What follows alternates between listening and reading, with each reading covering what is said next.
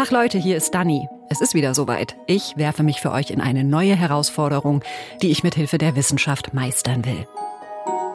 So, und jetzt nehmen wir genau den gleichen Satz nochmal. Tag Leute, hier ist Dani. Es ist wieder soweit. Ich werfe mich für euch in eine neue Herausforderung, die ich mit Hilfe der Wissenschaft meistern will. Eins zu eins die gleiche Aussage, die gleiche Sprechweise, die gleiche Dani. Wir haben das wirklich nur äh, gecopy-pastet, aber hatte eine völlig andere Wirkung jetzt, ne? Und zwar einfach nur durch unterschiedliche Musik. Und genau darum geht's diesmal. Meine Challenge. Ein Podcast von MDR Wissen.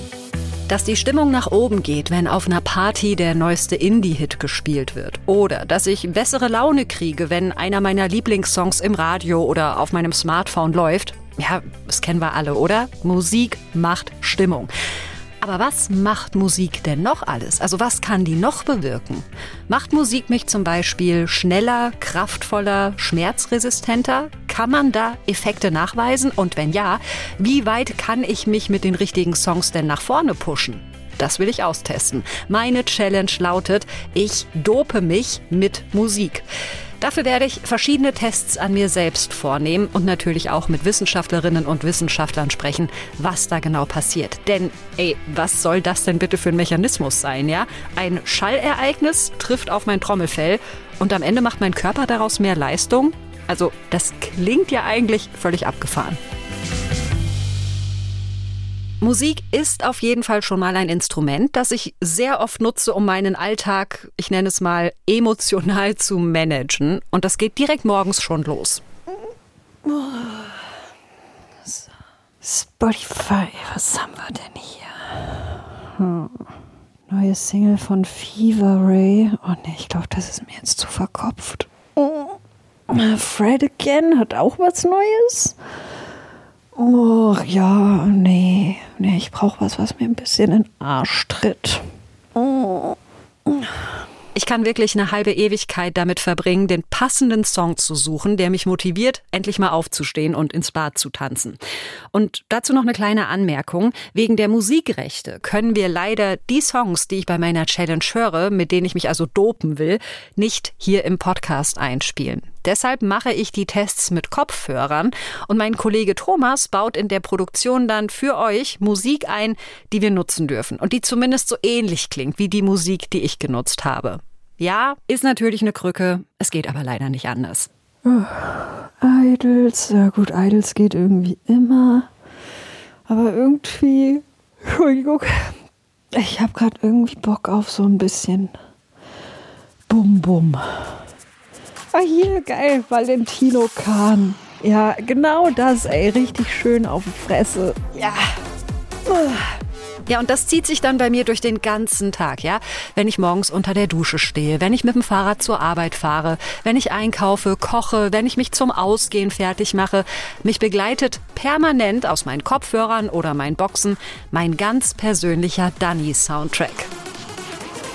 Wir haben einen gigantischen Streaming-Markt und ich sehe auch da eine große Chance da drin, weil wir praktisch unser personalisiertes Musikprogramm ständig anpassen können und auf unsere Bedürfnisse ausrichten können und damit eben die Möglichkeit haben, genau die Musik äh, auszuwählen, die uns gerade in den Kram passt. Naja.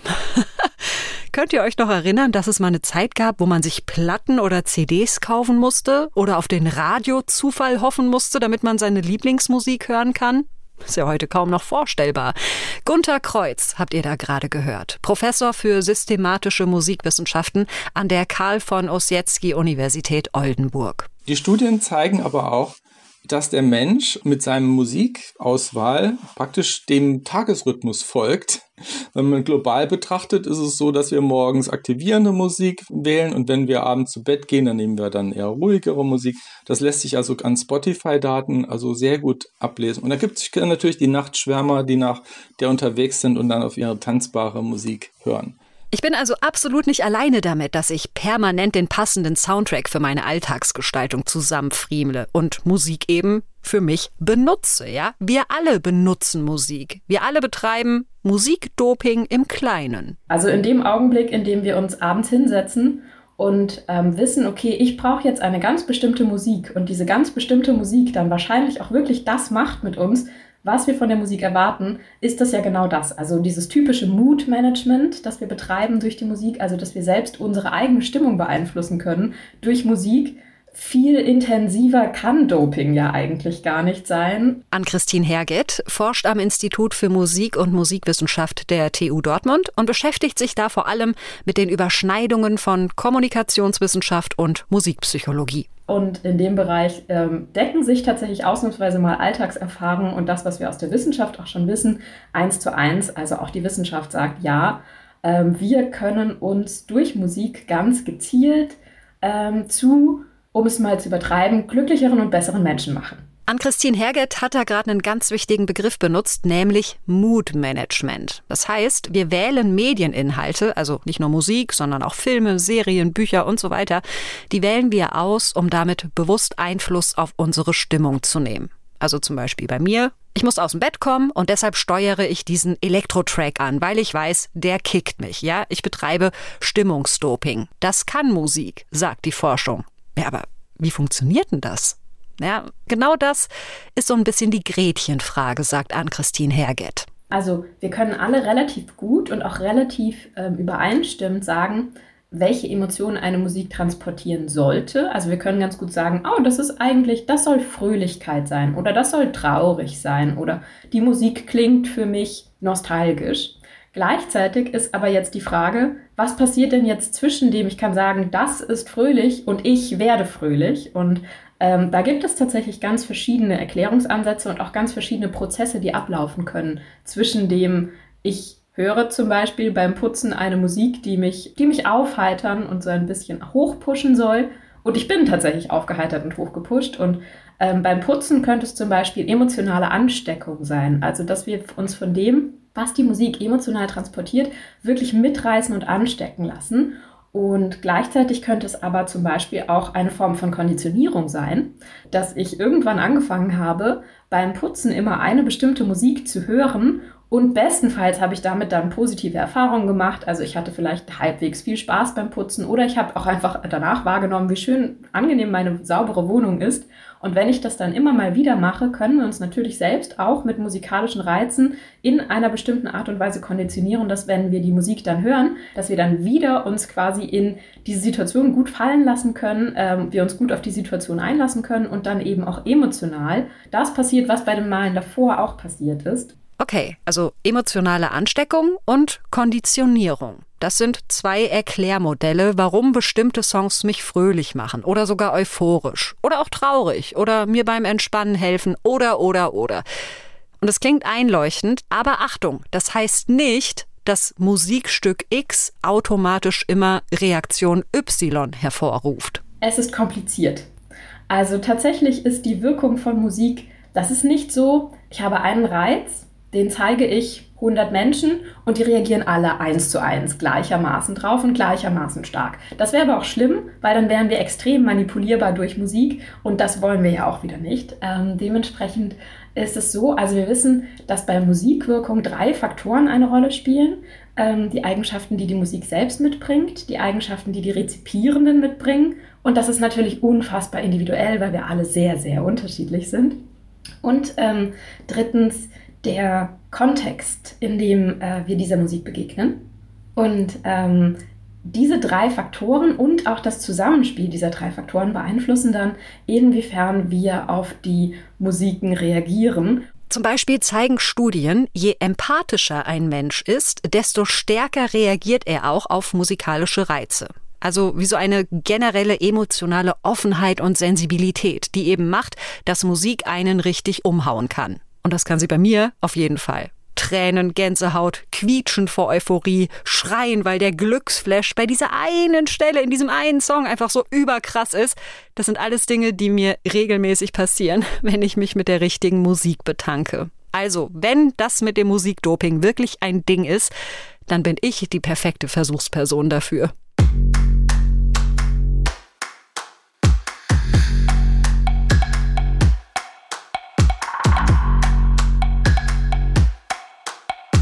Wenn ich Sport mache, dann muss die passende Musik schon laufen, wenn ich meine Sportklamotten anziehe. Also bevor ich überhaupt anfange. Ever, ever, ever. Oh Gott, das ist so ein bisschen meine Guilty Pleasure äh, Motivationsmusik. Never von den Moving Pictures. Das ist der Soundtrack aus einem uralten Tanzfilm, Footloose mit Kevin Bacon, der dann zu diesem Lied durch so eine leere Fabrikhalle tanzt. Oh Gott, ey, das sehe ich dann immer vor meinem inneren Auge und es macht mich entsetzlich glücklich. ja, ich brauche da was Schnelles, weil ich das Gefühl habe, das gibt mir einen Schubs. Und diesen Schubs, den gibt es wirklich im Körper. Das kann man messen. In der Forschung haben wir natürlich, klar, ähm, schon gute Befunde dafür, dass zum Beispiel Musik, die etwas schneller ist, eher belebend wirkt. Ja, ähm, das hat andere auch kardiovaskuläre zum Beispiel äh, Reaktionen als Musik, die jetzt langsamer ist und zum Beispiel eher beruhigend wirkt. Mit kardiovaskulären Reaktionen meine ich Reaktionen auf den Herzschlag und auf den Blutdruck, auf die Atmung und ähnliches. Also energiegeladene Musik fährt mein System hoch. Der Mann, den ihr da gerade gehört habt, das ist Stefan Kölsch, Professor für biologische, medizinische und Musikpsychologie an der Universität Bergen in Norwegen. Der hat ein ganzes Buch geschrieben darüber, was Musik alles bei uns bewirken kann. Good Vibrations heißt das. Und als ich ihm erzähle, was ich so vorhab, da bestätigt er, ja, Frau Schmidt, also da dürfte einiges gehen. 13. 14, oh, 15. Test Nummer eins meiner Challenge: Wie viele Liegestütze schaffe ich? Also Liegestütze in Anführungszeichen. Ich kann keinen einzigen richtigen Liegestütz, sondern ich mache halt die Light-Version mit Knien auf dem Boden. Und selbst dann ist das noch ein ziemliches Trauerspiel. Aber hey, darum geht's ja jetzt hier nicht, sondern eben darum, schaffe ich mit Musik mehr? Die Forschung sagt, ja, müsste eigentlich. 22. Oh, 23. Oh, nee. Also, den 23. habe ich nicht mehr hochgebracht, also 22. Gott. So, wir halten also fest, Durchgang ohne Musik, 22 Kinderliegestütze. Mit Musik müsste ich also mehr schaffen. Und während meine Muskeln sich jetzt erstmal erholen, damit ich beim zweiten Durchgang die gleichen Voraussetzungen habe, will ich mir die perfekte Playlist zusammenbasteln. Meine perfekte Musik-Doping-Playlist. Stefan Kölsch nennt in seinem Buch so ein paar Beispiele, welche Songs da ganz gut funktionieren könnten. Den Klassiker zum Beispiel Eye of the Tiger von Survivor. Aber als ich ihn darauf anspreche und um ein paar mehr Tipps bitte, da sagt er, nee, nee, stopp. Also das ist nur ein Song, ein Beispiel, das eben funktionieren könnte. Ich kann leider nicht als äh, Professor Kölsch verschreiben, nehmen Sie dieses Stück dafür und das Stück dafür und das Stück dafür. Das wirkt immer am besten, denn es kommt immer darauf an, wie Sie selber dieses Stück empfinden. Ja? Also der Heavy Metal Enthusiast, der sagt, für mich ist dieses Stück motivierend und aktivierend, ja, und es hilft mir dabei, mich aufzuraffen und Sport zu machen. Und der nächste sagt, also bei mir ist Bach viel besser und dieses Heavy Metal Stück, das klingt für mich aggressiv und unheimlich. Und der Heavy Metal Enthusiast sagt, also das empfinde ich überhaupt nicht, wenn ich diese Musik höre. So wirkt das auf mich überhaupt gar nicht. Ja? Ich muss also Musik nehmen, die mir gefällt. Ahu, ist jetzt eine Riesenüberraschung. Bitte, ey, es muss doch irgendwelche Leitplanken geben in der Forschung, an denen ich mich orientieren kann bei der Songauswahl. Und ja, sagt Stefan Kölsch, ein bisschen was gibt's da doch. Nehmen wir mal so ein klassisches Fitnessstudio oder auch so Fitnessvideos auf YouTube. In beiden Fällen läuft im Hintergrund ganz oft Mucke mit so 120, 130 Beats per Minute. Achtet mal drauf. Warum ist das so? weil wir das gerne haben. Und der Grund dafür ist der, Achtung, jetzt kommt ein kompliziertes Wort, Cardiac Locomotor Coupling Effekt. Wenn das Tempo der Musik mit unserer Schrittfrequenz übereinstimmt oder auch mit unserer Frequenz bei Klimmzügen, Hanteltraining, Sit-ups, was auch immer, dann empfinden wir das als motivierend. Und wenn der Rhythmus der Musik ein kleines bisschen schneller ist als unsere Bewegung, dann kann uns das animieren, dass wir auch schneller werden, sagt Stefan Kölsch. Beides, also Rhythmus und Tempo, hat positive Effekte auf unsere Leistungsfähigkeit. Denn unser Gehirn liebt einfach Rhythmen, Beats, dieses Bam, Bam, Bam. Haben wir gerne. Ja, dafür gibt es in der Tat ein Netzwerk im Gehirn. Das ist auch relativ gut erforscht. Dazu gehören die sogenannten Basalganglien und sogenannter prämotorischer Kortex und das Kleinhirn. Ähm, eine Reihe von Strukturen, die dort zusammenarbeiten und die ticken sozusagen oder feuern sozusagen gemeinsam im Konzert, wenn Sie so wollen, zu einem Beat, wenn Sie einen Beat wahrnehmen. Ja? Und jetzt fragen natürlich viele, ja, und wie kommt es dann zu so etwas wie Groove oder so? Und äh, wenn wir uns besonders groovige Beats mal genauer anschauen, dann sind das oft Beats, die sogenannte Off-Beats und Synkopen haben. Das heißt Beats, wo nicht auf jedem Schlag tatsächlich ein, ein Schlagzeugbeat erfolgt, sondern wo eben manchmal äh, ein Beat fehlt sozusagen. Ja? Und wo es nicht so klar ist, äh, wo sozusagen auf dem Beat, wo ein Schlag sein sollte, kein Schlag ist und direkt danach einer kommt oder direkt davor einer kommt. Ja? Was sozusagen eigentlich das ganze System ein bisschen irritiert. Und die Vermutung ist, dass unser Gehirn sozusagen versucht, diese in Anführungsstrichen Fehler im Beat durch Bewegungen auszugleichen. Es benutzt sozusagen den Bewegungsapparat dazu, den regulären Puls zu finden, ja, und ähm, zu diesen Bewegungen animiert zu werden, ist dann sozusagen auch, macht Teil des Grooves eines Beats aus. Dieses Beat finden und Beat aufrechterhalten ist ganz tief in unserem Stammhirn verankert, weil es sich durch unser ganzes Dasein hindurchzieht, ja? In welchem Rhythmus nuckeln wir als Baby am Schnuller? Wie schnell schlägt unser Herz? Welchen Rhythmus haben wir beim Sex? Unser ganzes Leben besteht aus Beats.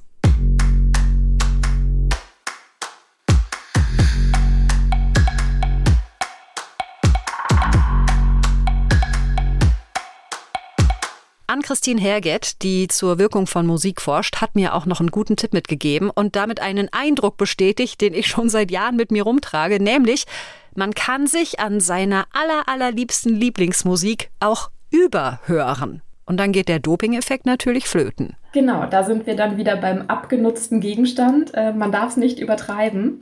Oder aber auch ein schöner Effekt, äh, den wir da haben, ist, ähm, wenn irgendwann so ein Abnutzungseffekt aufgetreten ist, kann es gut sein, dass wenn wir dann für fünf Jahre lang diese Musik nicht hören und dann durch Zufall die Musik im Radio kommt, dass wir dann wieder quasi die eigentliche ähm, starke emotionale Reaktion haben. Also da haben wir jetzt zufälligerweise gerade eine Studie durchgeführt, in der wir ähm, Menschen die Titelmusiken von Kinderserien vorgespielt haben, die sie in ihrer eigenen Kindheit viel geguckt haben, aber seitdem nicht mehr. Und da hatten wir eben auch ganz, ganz starke emotionale Reaktionen. Also das ging von ganz intensiven Erinnerungen an die Situation, in der man diese Kindersendungen geguckt hat, über ähm, ganz starke Nostalgiegefühle, über ähm, Fröhlichkeit, Traurigkeit. Ähm, also das waren wirklich wenn man gerne sehr starke ähm, Emotionen wahrnehmen möchte in Bezug auf Musik, das wäre sowas, was man selbst mal zu Hause ausprobieren könnte. Sich kurz mal Gedanken machen,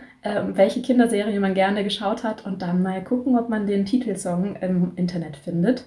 Das scheint ganz gut zu funktionieren. Geil, Volltreffer. Ich habe neulich, als ich mal in so einem Internet-Wurmloch hing, das Intro einer meiner absoluten Lieblingszeichentrickserien aus Kindertagen wiedergefunden, nämlich Dr. Schnuggles. Und ich saß echt quietschend und mit Tränen in den Augen vor meinem Laptop. Kein Scheiß. Das ist doch verrückt, oder? Aber was heißt denn all das jetzt zusammengenommen für meine Doping-Playlist? Also, ich werde jetzt nicht zur Intro-Musik von Dr. Schnuggles Leistungstests an mir selbst durchführen. Ich habe mir Songs zusammengesucht, die eine gewisse Geschwindigkeit haben, gerne auch einen Groove. Und dazu noch Songs, von denen ich weiß, dass sie mich euphorisch machen oder Gänsehaut bei mir auslösen. Und wenn ich nicht gerade einen Test mache, dann verbiete ich mir auch all diese Songs für die Dauer meiner Challenge, damit ich ihren Effekt eben nicht abnutze. Falls ihr wissen wollt, wie meine gloriose Playlist dann nun am Ende ausgesehen hat, dann findet ihr die in unserem Online-Artikel. Link dahin gibt's in der Podcast-Beschreibung. So, meine Armmuskeln haben sich jetzt ein paar Tage erholen können. Muskelkater ist weg, den ich tatsächlich hatte vom ersten Liegestütze-Durchgang. Und ja, genau die gleichen Voraussetzungen jetzt wie beim ersten Durchgang. Ähnliche Uhrzeit, ich habe gut geschlafen, ich habe vor ein paar Stunden gefrühstückt, irgendwie so Haferflockenschleim. Und jetzt mache ich das Ganze aber halt mit Musik. Ich lege euch mal hier hin. So, Kopfhörer aufsetzen und los. Eins, zwei. Bevor jetzt jemand sagt, ja, aber es können aber ja gar nicht eins zu eins die gleichen Voraussetzungen sein. Vielleicht hast du einen Trainingseffekt vom ersten Durchgang oder was auch immer. Ja, das ist korrekt. Das hier ist keine wissenschaftliche Studie. Ich will einfach nur schauen, ob ich von den Effekten, die in Studien nachgewiesen worden sind, ob ich von denen an mir selbst was merke. Und ich werde auch noch andere Tests machen als nur Liegestütze. 20. 21. 22. So, soweit war ich ja beim letzten Mal auch schon. 23. Ja, 24. Und 25. Und 26. Naja, nicht ganz. Oh, 25,5. Sag ich mal. 25,5. Ja, okay. Also dreieinhalb möchte gern Liegestütze mehr als ohne Musik. Das ist eine Steigerung von 16 Prozent. Und das finde ich ein stabiles Ergebnis für meinen ersten Test.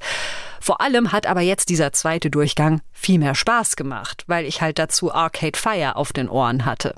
Und genau das ist eigentlich auch schon der ganze Zauber am Musikdoping, erklärt mir der Psychologe Stefan Kölsch. Es ist nicht so, dass Töne über unsere Ohren ins Blut oder in die Muskeln wandern und uns da irgendwie stärker machen, sondern das läuft über Bande. Die Musik kitzelt unsere Instinkte und Gefühle und das wirkt sich auf unseren Körper und seine Leistungsfähigkeit aus. Und dazu kommt die Ausschüttung der Spaßmoleküle im Gehirn, ja, der Dopaminmoleküle. Ähm, wenn uns die Musik Spaß macht, wenn wir die sozusagen animierend finden und wenn wir dem gerne zuhören. Und dann sind wir eben schnell dazu bewegt, uns zur Musik zu bewegen. Also Musik löst eigentlich sowieso in Menschen aus, sich dazu zu bewegen, ja, dazu zu tanzen. Und das kann natürlich dann leicht, sagen wir mal, ja, umgewandelt werden in Laufen oder Fahrradfahren oder was es auch immer ist. Und dieser Hang, uns zu dem Takt von Musik zu bewegen und da auch Spaß dran zu haben, der ist ganz tief in uns Menschen verwurzelt. Also es gibt Studien, die bei Kleinkindern, die wenige Monate alt waren, gezeigt haben, dass wenn die Musik hören, die dazu tendieren, sich zu bewegen und zwar im Takt der Musik zu bewegen. Und wenn ihnen das gelingt, sich im Takt zur Musik zu bewegen, lächeln sie mehr, haben also mehr Spaß daran. Also es ist also etwas, was uns als Menschen in die Wiege gelegt ist, uns zum Takt von Musik zu bewegen und dabei Spaß zu haben. Ja. Ja, denn unser Gehirn liebt es einfach, wenn wir im Flow sind, gemeinsam schwingen mit der Umgebung, mit der Musik oder mit anderen Menschen. Also im Chor singen, gemeinsam in einer Band jammen oder im Club tanzen. Das sind alles Sachen, die uralte Mechanismen in uns triggern. Ja, das fängt auf der allerersten Verarbeitungsstufe im Gehirn fängt das schon an, denn wir können uns das so vorstellen, wenn es zum Beispiel auf einmal laut neben uns knallt. Dann zucken wir zusammen, Schweiß bricht aus, unser Herz schlägt schneller, unsere Pupillenweite ändert sich. Ja? Das sind alles ganz alte, evolutionär alte physiologische Reaktionen dieses Vitalisierungssystems. Ja? Und auf diese alten, evolutionär alten äh, Mechanismen sattelt sozusagen Musik auf. Ja? Evolutionär betrachtet kann es einfach mal über Leben und Tod entscheiden, ob ich ein akustisches Signal rechtzeitig wahrnehme. Und weil das eben so wichtig ist, nehmen wir Geräusche und Klänge gar nicht nur mit dem Gehör wahr. Ja, es gibt zum Beispiel jetzt äh, in den letzten Wochen kam eine neue Studie raus, die gezeigt hat, dass wenn mehr ganz tiefe Frequenzen in Tanzmusik vorhanden sind, die Menschen sich mehr dazu Musik bewegen und auch mehr Spaß an der Musik im Club haben, ja, obwohl sie diese ganz tiefen Frequenzen bewusst gar nicht hören. Ja, das liegt auch daran, dass wir jetzt nicht nur mit unserer Hörschnecke hören, sondern auch tatsächlich mit unserem Gleichgewichtsapparat. Aber will nur sagen, von unserem inneren Ohr kommen eben Impulse in dieses Vitalisierungszentrum, die viszerale Effekte in uns auslösen können. Ja, und die können belebend sein oder die können beruhigend sein. Das finde ich geil. Also unser Körper hat Evolution sei Dank ein Akustikalarmsystem und wenn es laut wird, dann haben wir verschiedene Sensoren, die uns sagen, oh mein Gott, vielleicht stürmt da gerade ein Mammut von hinten auf uns zu oder ein Säbelzahntiger, wir müssen flüchten, schnell, rennen um dein Leben. Und was machen wir heute daraus? Wir stellen uns im Club vor die Box, lassen uns von den tiefen Bässen unsere Trommelfälle und Gleichgewichtsorgane durchmassieren und münzen diesen Adrenalinschub aus dem Fluchtreflex in Tanzekstase und Spaß um. Also auch auf einer Tanzfläche im Jahr 2023 sind wir alle immer noch ein Stück weit Urmenschen.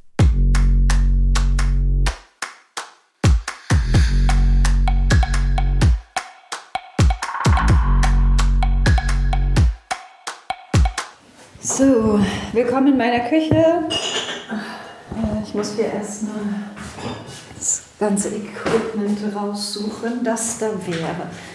Eine Schüssel, die groß genug ist für meine Hand. Es ist Zeit für den zweiten Test bei meiner Musikdoping-Challenge. Ich habe extra Eiswürfel gemacht. Oh, Vorsicht, die plumpsen hier ja schon so raus. Jetzt kommen hier erstmal die Eiswürfel rein. Wundert euch nicht über die Geräusche. Ja, ich mache meine Eiswürfel in einer alten Toffifee-Packung. Lifehack. So. Hey, wenn ich mit Musik ein bisschen mehr Leistung beim Sport schaffe, schön und gut, aber da hat ja die Welt nichts von. Aber kann die richtige Musik vielleicht auch helfen, dass wir Schmerzen besser aushalten? Das wäre ja übel krass. Naja, Frau Schmidt, das ist nicht übel krass, das ist einfach die Realität, sagt Stefan Kölsch, der Psychologe von der Uni Bergen. Und zwar liegt das schon wieder daran, dass die richtige Musik uns einfach glücklich macht, also für einen Dopaminschub sorgt. Und dieser Botenstoff ist das Benzin für den Spaßmotor in unserem Gehirn, sagt Kölsch. Ja, auch der trägt dazu bei, dass wir Musik zum Beispiel als vergnüglich empfinden, dass sie uns Spaß macht, dass wir sie weiter hören möchten, dass wir Lust haben, uns dazu zu bewegen. Und da komme ich schon zurück auf Ihren anderen Punkt. Ähm, Schmerz und Spaß hängen im Gehirn zusammen. Wenn ich Schmerzen empfinde und dann aber mit Spaß sozusagen ein paar Moleküle in die Waagschale werfen kann, die ich als sozusagen angenehm empfinde, dann wird der Schmerz dadurch schon etwas geringer. Und auch Schmacht, also sozusagen die Lust auf etwas, äh, das kann ja, Zigaretten, Alkohol, äh, Süßigkeiten und so weiter sein. Auch die kann ich tatsächlich mit Musik etwas regulieren helfen. Äh, ich kann zum Beispiel mit Musik meine Gedanken auf das Bier oder auf die Süßigkeiten oder auf die Zigaretten ablenken und etwas anderes denken und dann reduziert das schon den Schmacht. Es ist doch krass. Musik als Therapeutikum gegen Gelüste und gegen Schmerzen. Klingt auf jeden Fall logisch. Einfach so eine Art Ablenkungsmechanismus, ne? Wenn mein Gehirn mit Spaß haben beschäftigt ist, dann bleiben weniger Ressourcen für, aha, aua, das tut so furchtbar weh. Musik wird heute angewendet in der Therapie von Schmerzen, Schlafstörungen, Depressionen, ADHS, Demenz, Schlaganfällen und das waren jetzt nur ein paar Beispiele. Zurück zu meinem Schmerzexperiment. Okay, Ärmel hochkrempeln und jetzt. Eins, zwei, drei und los. Wie lange halte ich es aus, meine Hand in Eiswasser zu legen? Oh, Schluss, Schluss, Schluss. Aua, oh Gott. Ah, hier klebt Eis an meiner Hand. Stopp. Ah, fuck, fuck, fuck. Ich dachte da echt für einen Moment, ich hätte mir jetzt eine Erfrierung geholt bei meiner Challenge. Habe ich aber nicht. Alles wieder gut. Viereinhalb Minuten. Das war meine Zeit ohne Musik. Für den Durchgang mit Musik hat Stefan Kölsch mir noch einen Tipp gegeben, quasi zur Dopingverstärkung. Ja, also grundsätzlich ähm, haben wir in den letzten Jahren erkannt, dass die heilsamen Effekte von Musik stärker ausgeprägt sind, wenn wir uns irgendwie an der Musik beteiligen. Ja? Ähm, normalerweise hört man Musik ja einfach nur zu wenn man Schmerzen reduzieren möchte. Also beim Zahnarzt vielleicht oder wenn man eine andere medizinische Behandlung hat. Ja. Und der schmerzreduzierende Effekt von Musik in solchen Situationen ist in der Musikmedizin auch sehr, sehr gut nachgewiesen. Der ist aber relativ klein. Wir können diesen Effekt aber steigern. Wie? Indem wir uns einfach irgendwie an der Musik beteiligen. Also zum Beispiel ganz einfach den Takt der Musik mitklopfen. Und das kann beim Arzt ganz unauffällig sein, ja, mit den Fingerspitzen, mit dem Fuß. Ja. Ich kann innerlich mitsingen. Ja, ich brauche ja nicht laut mitzusingen. Ich kann mit der Musik atmen. Ja?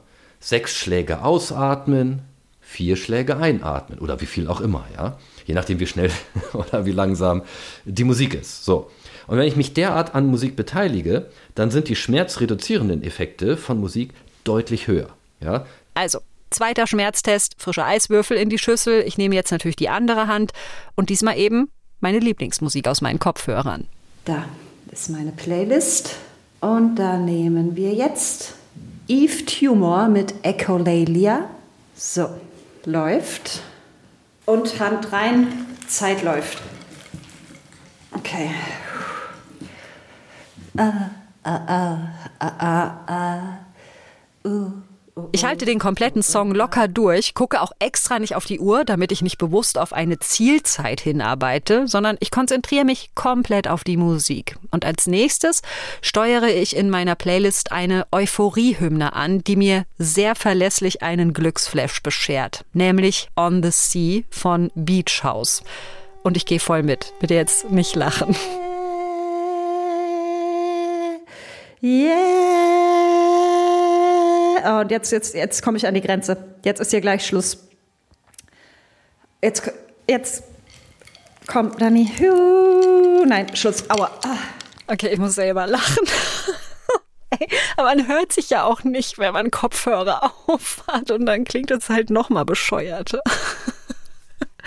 ja, aber das Ergebnis spricht für sich. Über sechseinhalb Minuten habe ich meine Hand im Eiswasser gelassen. Das ist ein Plus von mehr als zwei Minuten. Also 34 Prozent Steigerung. Bäm, was geht, ey? Also bisher läuft das echt wie am Schnürchen mit dem Musikdoping. Allerdings denke ich mir auch, ah, wenn ich damit rechne, dass ich mit Musik länger durchhalte oder mehr Liegestütze schaffe, dann ist es ja vielleicht auch kein Wunder, dass es dann auch so kommt, ja? Stichwort Placebo-Effekt.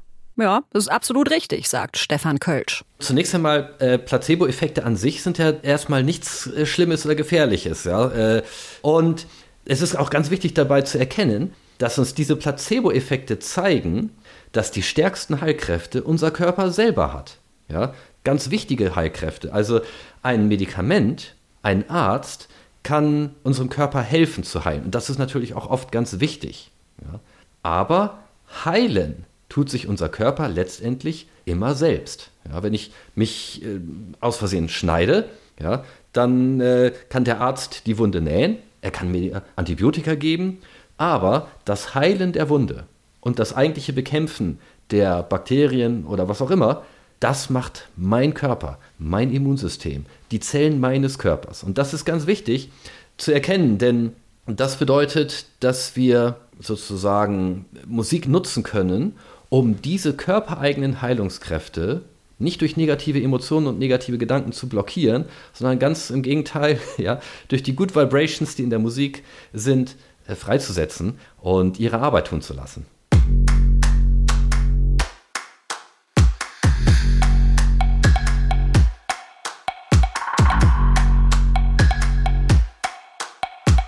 Musikdoping funktioniert also, zumindest zu einem gewissen Anteil, über Ablenkung. Ja? Die Musik lenkt mich ab von Schmerz und Anstrengung. Ist ja logisch. Aber heißt das, dass völlig egal ist, was läuft? Hauptsache Mucke, Hauptsache Ablenkung? Die Forschung deutet ja darauf hin, dass es schon auch eine Rolle spielt, welche Musik ich höre. Zum einen ist der Beat, der Rhythmus, das Tempo ein Faktor, der sich auf meine Leistungsfähigkeit auswirken kann und zum anderen eben auch meine persönlichen Präferenzen, ja? Welche Songs machen mich glücklich, motivieren und pushen mich? Und dafür wird jetzt gejoggt. Eine feste Strecke, zwei Versuche, einmal mit Musik, die ich mag und einmal mit Musik, die ich nicht so gerne mag, sage ich mal ganz diplomatisch. Und sorry an alle Connoisseure da draußen, aber dafür wähle ich Jazz. Jazz ist einfach überhaupt nicht meins. Und noch ein weiteres Sorry muss ich hinterher schieben. Während ich mich beim Laufen aufgenommen habe, hat permanent mein Schlüssel so mega laut rumgeklappert. Nur, dass ihr euch nicht wundert. So, ich bin hier am Wendepunkt, Hälfte der Strecke. Ist geschafft. Die Musik geht mir mega auf die Nüsse. Ich habe die jetzt auch ein bisschen leiser gemacht. Also sie geht mir nicht auf die Nüsse, aber äh, ich höre sie lieber leise. Wie gesagt, das ist nur mein persönlicher Geschmack. Ich hasse Jazz jetzt auch nicht. Hass würde vielleicht auch wieder irgendwie über Stresshormone Energie freisetzen und meinen Selbsttest verfälschen. Und genau das will ich ja nicht. So, von Tür zu Tür. 26, 44. Mit Jazz. Die Strecke, die ich da gelaufen bin, die jogge ich öfter und knapp 27 Minuten, das ist eine stabile Zeit für meine Verhältnisse. Also selbst Jazz hat mich da ein bisschen getragen, glaube ich. Aber ich bin vor allem eben so gespannt, wie groß der Unterschied ist, wenn ich meine Doping-Playlist anschmeiße.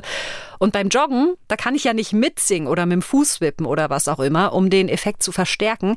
Macht aber nichts, sagt Stefan Kölsch. Was Sie jedoch nutzen können als zusätzlichen Trick, um gut zu der Musik sozusagen durchzuhalten ist, wenn sie sich tatsächlich im Takt der Musik bewegen, klar, aber sich dazu vielleicht vorstellen, sie würden selber die Musik durch ihre Bewegungen mit produzieren.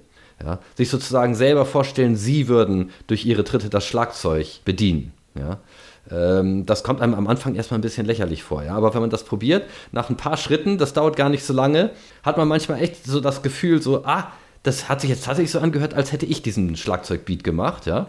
Und das macht dem Gehirn irgendwie noch mehr Spaß und dann fällt es noch leichter durchzuhalten. Ja, und das geht aber natürlich nur, wenn die Musik auch ein gewisses Tempo hat. Und deshalb steuere ich jetzt so den Indie- und Rockkram in meiner Doping-Playlist an. Und, also es klingt jetzt völlig falsch aus meinem Sporthasserinnenmund, aber es ist so, ich freue mich richtig, jetzt voll loszulegen. Zumindest für den ersten Kilometer. Aber dann, also, das ist irgendwie gar nichts diesmal mega anstrengend. Meine Beine sind wie Pudding. Ich kann es gar nicht genießen. Mal gucken, wo ich rauskomme. Es zerreißt mich richtig. Ich versuche mich auf die Musik einzulassen, mir vorzustellen, wie ich mit meinen Füßen, mit meinen Schritten den Beat erzeuge. Aber nee, nüscht ist. Ich überlege mehrmals, den Lauf jetzt einfach abzubrechen und es an einem anderen Tag nochmal zu probieren, weil derart der Wurm drin ist. Und andererseits will ich jetzt aber auch irgendwie durchziehen. Und da kommt mir ein Tipp in den Kopf, den mir die Musikwissenschaftlerin Ann-Christine Herget noch gegeben hat. Also es gibt Untersuchungen, die zeigen, dass ähm, bei bestimmten Aufgaben es durchaus, also vor allem bei repetitiven Aufgaben, es durchaus einen positiven ähm, Effekt haben kann, wenn man dabei eine Musik hört, die eben äh, diese repetitiven Bewegungen zum Beispiel ähm, unterstützt. Also wenn es mit den tollen Gefühlen schon nicht klappt, dann vielleicht der stumpfe, okay, immer einfach ein Fuß vor den anderen Tunnel. Vielleicht ist das die Lösung zum Durchhalten. Ich wechsle in meiner Playlist zur Elektro- und Techno-Abteilung. Da wiederholt sich ja immer viel und ich ziehe tatsächlich durch. Es überrascht mich selbst, dass ich doch noch durchhalte und noch mehr überrascht mich die Uhr. So, das ist immer Stoppuhr.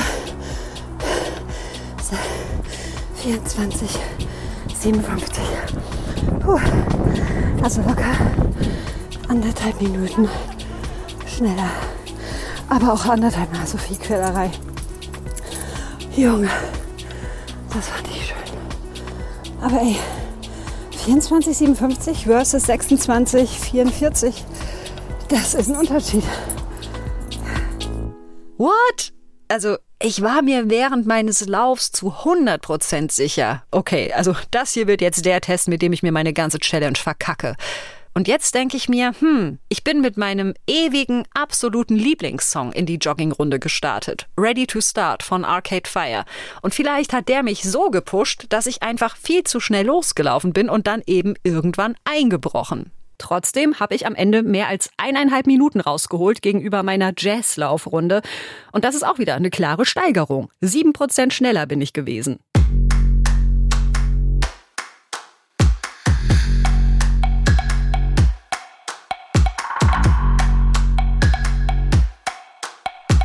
Ja, Leute, ich dope mich mit Musik. Das hat bei mir in drei von drei Fällen geklappt. Also Challenge sowas von geschafft. Ich muss aber auch ehrlich sagen, dass das klappt, damit hatte ich so ein bisschen gerechnet. Aber wie gut das klappt, das hat mich dann doch überrascht. Also das Ausmaß. Und vor allem verstehe ich jetzt halt auch, was dahinter steckt, wie das funktioniert. Und und da bin ich so ein bisschen stolz drauf, dass ich anscheinend auch vor dieser Challenge schon viel richtig gemacht habe damit, welche Musik ich zu welchen Gelegenheiten höre, weil ich eben auch immer schon geahnt habe, dass da viel Wumms drin stecken kann. Musik kann wie eine Zauberdroge sein, die hilft, eure Laune zu heben oder euch an eure Grenzen zu pushen. Egal, ob ihr damit besser aus dem Bett kommen oder mehr Kilometer beim Joggen schaffen wollt. Das Ganze kann wie Doping ohne Nebenwirkungen funktionieren. Wie geil ist das denn bitte? Der Musikwissenschaftler Gunther Kreuz von der Uni Oldenburg hat das nochmal sehr schön auf den Punkt gebracht. Und ja, wer äh, Sex, gutes Essen und Drogen für überbewertet hält, der kann es ja dann auch mal mit Musik hören probieren, um wirklich um gute, starke äh, Gefühle zu erleben und dabei vielleicht auch entdecken, dass das ähm, auch eine sehr starke ähm, Stimulation sein kann. Ja, und das war meine Musikdoping-Challenge. Die habe ich gemacht zusammen mit Thomas Jehn und Carsten Möbius. Und jetzt könnt ihr mir eure Musik-Geheimtipps zustecken, ja, mit denen ihr beim Sport länger durchhaltet oder morgens fröhlich aus dem Bett kommt. Schreibt uns gerne eine E-Mail an challenge.mdr.de. Das ist auch die Adresse, falls ihr noch Fragen habt oder Kritik oder eine Idee für eine neue Challenge für mich. Immer gerne her damit. Ansonsten freue ich mich, wenn wir uns in zwei Wochen wieder hören. Challenge.mdr.de, ARD Audiothek, Spotify, Apple Podcasts und überall sonst, wo es Podcasts gibt. Und ich sag, bis bald. Tschüss. Das war Meine Challenge, ein Podcast von MDR Wissen.